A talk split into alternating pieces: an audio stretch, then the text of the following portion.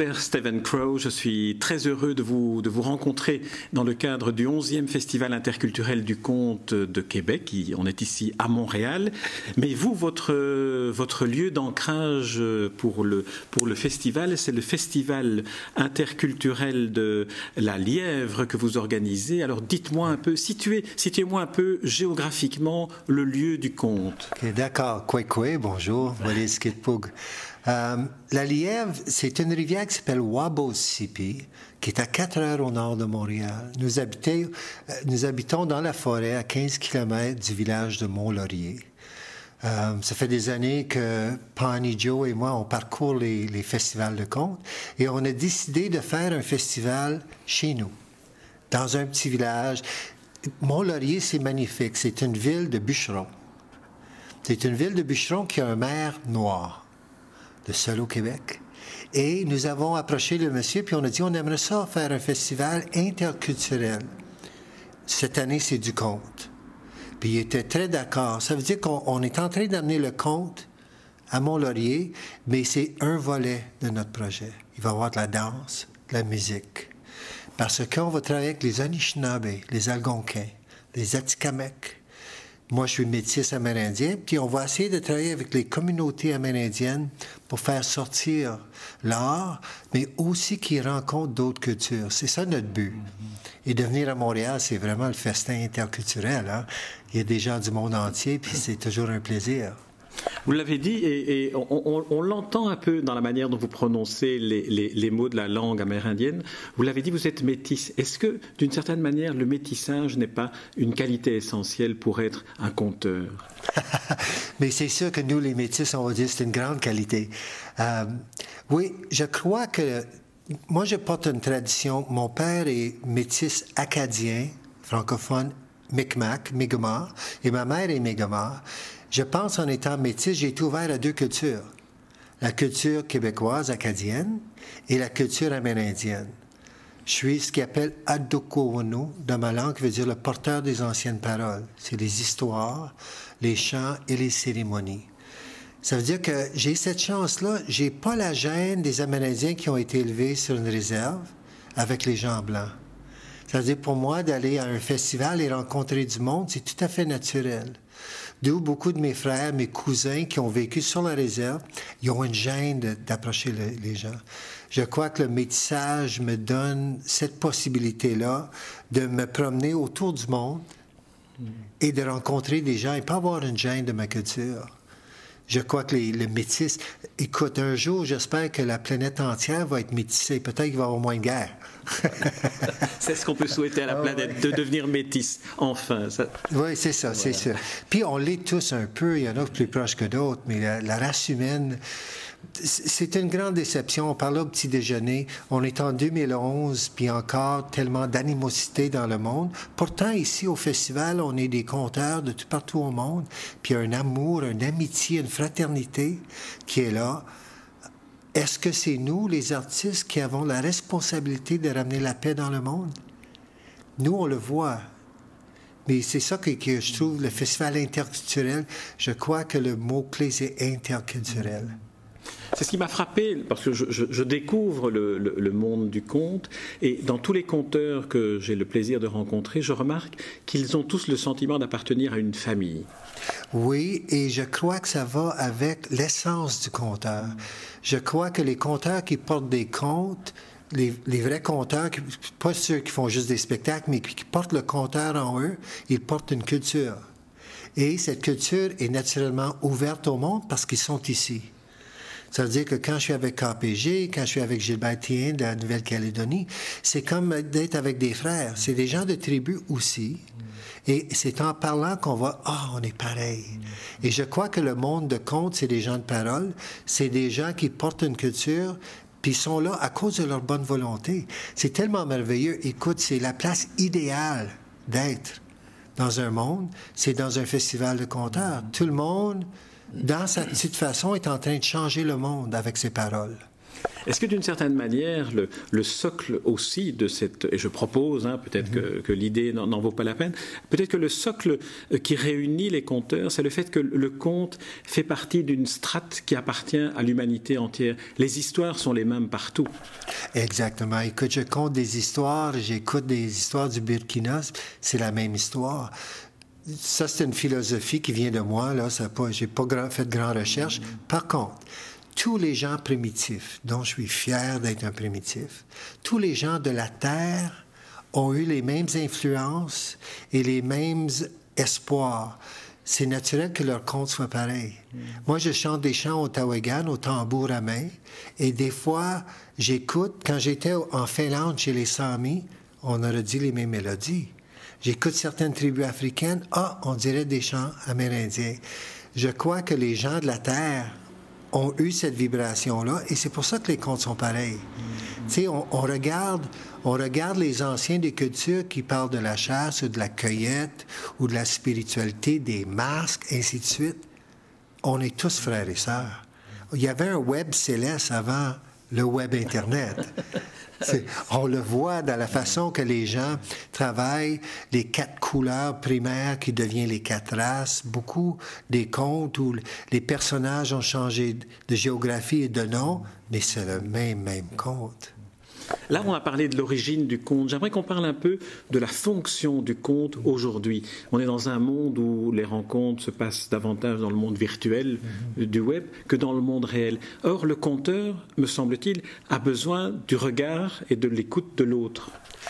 Oui, mais je vais aller un, je, vais aller sur le sentier juste à côté. Dans ma culture, le conteur, la Dokwawanu, son boulot, sa job, c'est de compter, pas de se faire écouter. Hmm.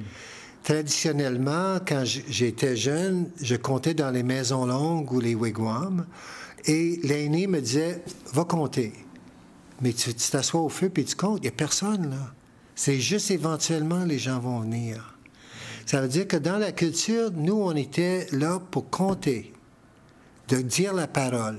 Je crois beaucoup, quand on dit la parole, c'est parce qu'on est en train de le dire à Signogoma, toutes nos relations. Je ne compte pas à des personnes assises devant moi. Je compte aux pierres, aux arbres, aux oiseaux. Je compte mon essence de culture à tous ceux qui m'entourent. Puis c'est juste en 99, 1999, j'ai été invité à un festival. J'étais étonné que tous les gens étaient assis devant moi puis écoutaient. Nous, le conte était autre chose. Ça veut dire que oui, le spectacle de conte a besoin d'un auditoire pour qu'il devienne un spectacle de conte, mais je crois que le vrai conteur traditionnel, son boulot, c'est de compter. Il se préoccupe de compter. Et ensuite, s'il y a des gens qui viennent, tant mieux. Nous, quand on compte dans la culture, quand dans les wigwams, les enfants courent, les aînés parlent, et les conteurs qui font des spectacles, c'est la fin du monde pour eux. Mais pour nous, c'est naturel.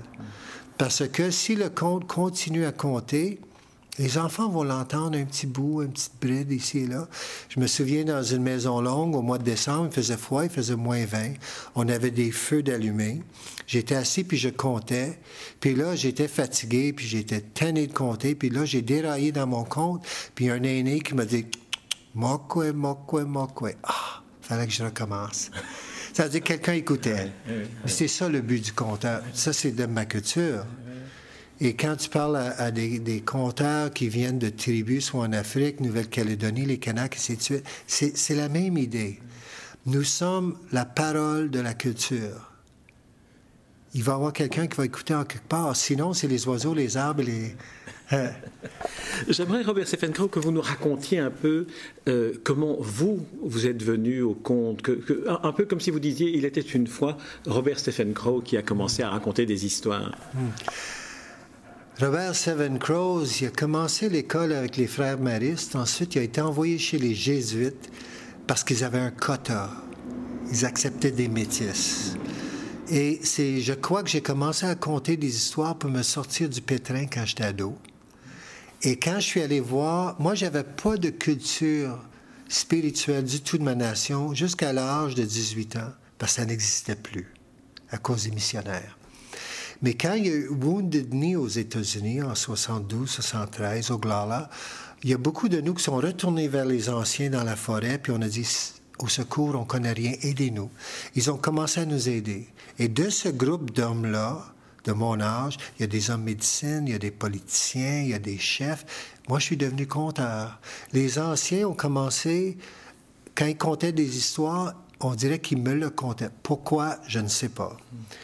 Plus vieux, les Mi'kmaq, ma nation en Gaspésie, m'ont dit Tu es Adokowino, puis ils m'ont donné une brique. Un livre immense, pesant, de 500 pages, qui avait tous nos comptes qui ont été collectés par un missionnaire. Et puis, ils m'ont dit Avant de compter, enlève l'Église. Et j'avais pour mission de compter devant un aîné pour voir si j'avais ramené. Et c'est vraiment ça mon chemin de compte. J'ai jamais étudié d'être compteur, j'ai jamais voulu être compteur. C'est arrivé naturellement. Puis là, je réalise, là, je vais avoir 60 ans l'année prochaine, je réalise qu'il me nourrissait de compte, puis je le savais même pas. Et pourtant, je n'étais pas enfant, j'étais ado. Mais il me nourrissait. Moi, je vais m'assurer que je ne fais pas la même gaffe j'ai ma petite fille Théa Zaina qui a six ans et je la nourris déjà et on verra. Mais mm. Mais j'ai jamais pris la décision d'être compteur. C'est arrivé comme ça. C'est comme l'invitation d'aller à un festival. Euh, et là, depuis 12 ans, je tourne tout partout. C'était. J'ai jamais pris la décision que je voulais tourner comme compteur. Quelqu'un m'a invité, c'était un cadeau. Euh, alors j'aimerais qu'on revienne à, ce, à, ce, livre, à cette, à cette brique, comme, comme vous dites. Euh, il y avait, il y avait quelle, part à éliminer? Quelle, était la part d'église qu'il fallait éliminer? Et comment, comment vous avez procédé pour, euh, pour y arriver? Mais la part de l'église qui était là, c'était de trouver des anges gardiens dans les contes. C'est sûr, les anges gardiens ne viennent pas de notre culture. Nous, dans notre culture, les protecteurs qu'on porte, c'est les animaux. Chacun de nous porte un animal protecteur. Puis quand on a commencé à lire Joanne Pawnee, euh, qui est écrivaine, qui est ma, qui est ma conjointe, ma partenaire de vie, on a regardé les contes et on a dit, oh non, faudrait retourner que ce soit les animaux qui sont nos frères et sœurs et non l'ange gardien, et ainsi de suite. Et on a commencé à enlever. C'était des concepts que, écoute, c'est pas la faute du missionnaire, il a collecté avec sa culture. C'est en anthropologie, c'est toujours le grand danger. Quelqu'un va les collecter, mais il peut juste collecter avec ce qu'il sait. Ça veut dire qu'il n'a pas voulu transférer, mais quand il n'a pas compris un concept, ça a être un ange gardien. Pour lui, que ce soit un castor ou un ours, c'était impossible. Mais pour nous, c'est possible que le castor nous protège ou l'ours. Puis c'est plutôt ça. Et aussi la formulation. Euh, euh, aujourd'hui, je compte des contes traditionnels de chez nous, mais vraiment dans un style que les gens comprennent. Quand je compte dans ma communauté, c'est complètement différent parce qu'ils ont les références. Sinon, il faut que je donne des références. Parce que mon but, c'est de compter que les gens comprennent. Mais on a changé beaucoup de ça, la façon, le rythme, pour que les gens puissent comprendre. J'ai été frappé la, première fois où je vous ai vu donner un, compte, offrir un compte, que comme pour cette interview, vous commencez par dire un, salut en, amérindien, et là vous commencez par euh, euh, cette musique de, batterie, de tambour, comme s'il y avait besoin de créer une espèce de, pas de transe, mais, mais d'état d'esprit pour accueillir. Mm. Est-ce que je me trompe? Oui. C'est à chaque fois que je me lève pour présenter un compte, je chante le chant d'honneur. Puis c'est très important pour moi, c'est le protocole pour les ancêtres. Le chant d'honneur dit, c'est un honneur pour moi d'être avec vous. C'est un honneur que vous soyez ensemble. il faut toujours rendre honneur à ceux qui étaient ici avant, les ancêtres. C'est sûr que les ancêtres, il faut qu'ils soient là. C'est eux autres qui nous inspirent. Les contes, écoute, nous, on dit, on ne porte pas un conte, c'est le conte qui vient à nous. Souvent, quand aller dans un festival, comme l'autre soir, l'ouverture, avant de monter sur scène, j'avais aucune idée qu'est-ce que j'allais compter.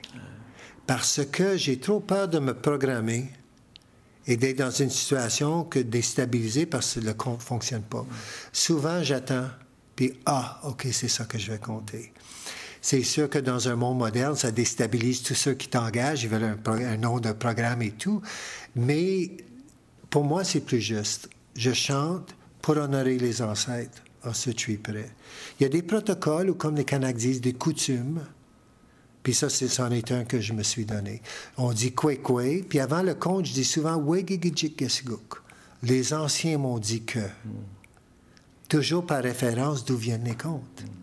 C'est un peu finalement une très belle définition, une très belle métaphore de ce qu'est le conte. C'est une, une transmission. Ah oui, oui. Puis on peut courir après le conte, mais c'est vraiment le conte qui nous attrape. Hein. Souvent, juste une petite anecdote, si j'ai le temps. On, sur l'Internet, à un moment donné, sur l'Internet, je voulais faire comme tous les grands conteurs, faire une recherche Internet. J'ai cherché conte traditionnel Mi'kmaq ou Micmac, ma nation. Il y a un conte qui arrive qui s'est écrit Cendrillon Micmac. Je l'imprime, c'est un paragraphe. Je regarde avec Joanne Pawnee, je me dis, ah, ça, c'est un conte traditionnel, mais il a tellement été abusé, manipulé. on va le reconstruire. On a commencé à le reconstruire. On l'a travaillé pendant deux ans. J'ai commencé à le compter. Les aînés étaient heureux, j'ai compté. Deux ans après, Justin Bérubé, un grand conteur québécois, une référence, un grand homme, il m'appelle et il dit J'ai un conte Micmac très vieux, je peux-tu te l'envoyer? J'ai oui. Il me l'envoie, puis c'est le conte L'Invisible. Je commence à lire et c'était notre compte. On avait su le ramener au point qu'il était, puis c'était comme un clin d'œil des anciens qui nous disaient oui, vous pouvez continuer. Et ça, ça nous a encouragé de continuer. Pour nous, on l'a pris comme un message qui venait des aînés ou des ancêtres qui disaient continue. Est-ce qu'aujourd'hui, au-delà de, ce fameux livre de 500 pages qui a été à la base de, toute votre histoire, est-ce qu'aujourd'hui vous continuez et est-ce qu'il est encore possible de collecter des contes originaux auprès d'anciens? C'est de plus en plus difficile parce que les dernières générations d'anciens qui ont des contes, on les perd. Ils ont 90, 95. William, grand-père William Commanda, qui était mon grand-père, qui m'a élevé dans la spiritualité. Il est mort cet été. Il a traversé, il avait 97 ans. Tous ces gens-là ont pu se cacher dans la forêt et garder leur langue et garder leurs histoires. Là, on les perd. Il y a des compteurs. Ce qui est terrible, c'est qu'aujourd'hui, à 60 ans, je deviens un aîné. Je suis trop jeune. J'ai pas l'expérience, mais il n'y a plus personne. La génération de ma mère, qui a 85 ans, ils n'ont rien eu. C'est-à-dire qu'on est pris à. On est donné une responsabilité trop grande pour l'expérience qu'on a, mais il n'y a plus personne d'autre. Ça veut dire que collecter les comptes, c'est très difficile aujourd'hui. On perd les derniers qui ont vécu sous la tente. Et ce qui est triste, énervant et épeurant, nous devenons la référence. Mais on n'est pas prêt. Il y, a, une autre dimension que, j'aimerais évoquer, qui est la dimension linguistique. On sait qu'il y a plus ou moins une langue qui meurt euh, chaque semaine ou chaque, euh, quinzaine. Dans, les traditions amérindiennes, est-ce qu'il n'y a pas aussi cette, cette problématique-là de se dire qu'à l'origine, les contes sont dits dans une langue donnée et ils sont maintenant peut-être pervertis par, par le fait que pour les transmettre, il faut les traduire dans une langue euh, comme le français? C'est sûr, c'est sûr.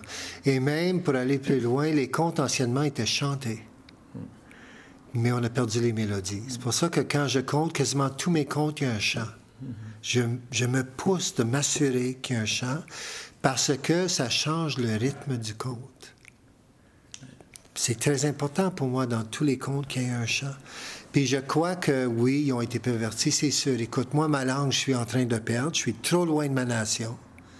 Je ne parle à personne dans ma langue. J'habite dans le territoire algonquin, Anishinaabe.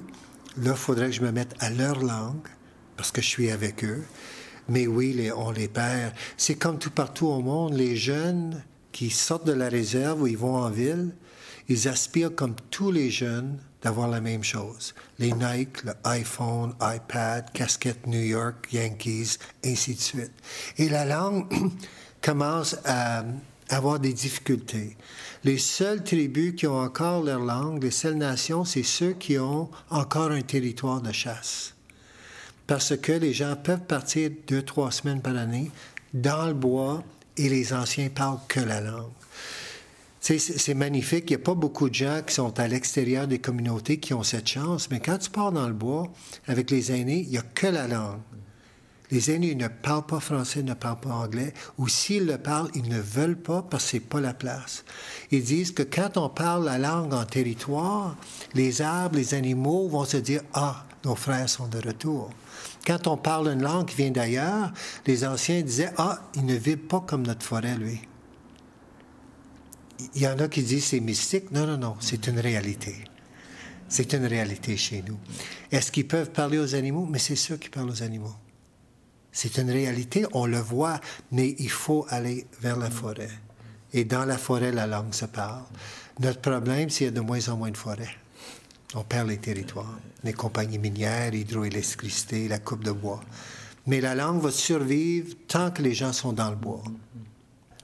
Alors il y a une autre, une autre dimension, ce sera la dernière, parce qu'on vous écouterait pendant, pendant des heures, Robert Stephen Crow. J'ai lu que, que, à un moment donné de, votre parcours euh, dans, de, conteur ou de votre parcours de vie, vous avez utilisé le conte pour le transmettre dans des, dans des milieux défavorisés, que ce soit des orphelinats ou le milieu carcéral, où se trouve notamment une part de, de la délinquance euh, des populations amérindiennes. Alors quelle est, quelle est la perception que vous avez eue du conte dans, dans cette dimension-là J'ai travaillé 15 ans en prison avec les hommes amérindiens comme personne de ressources traditionnelles.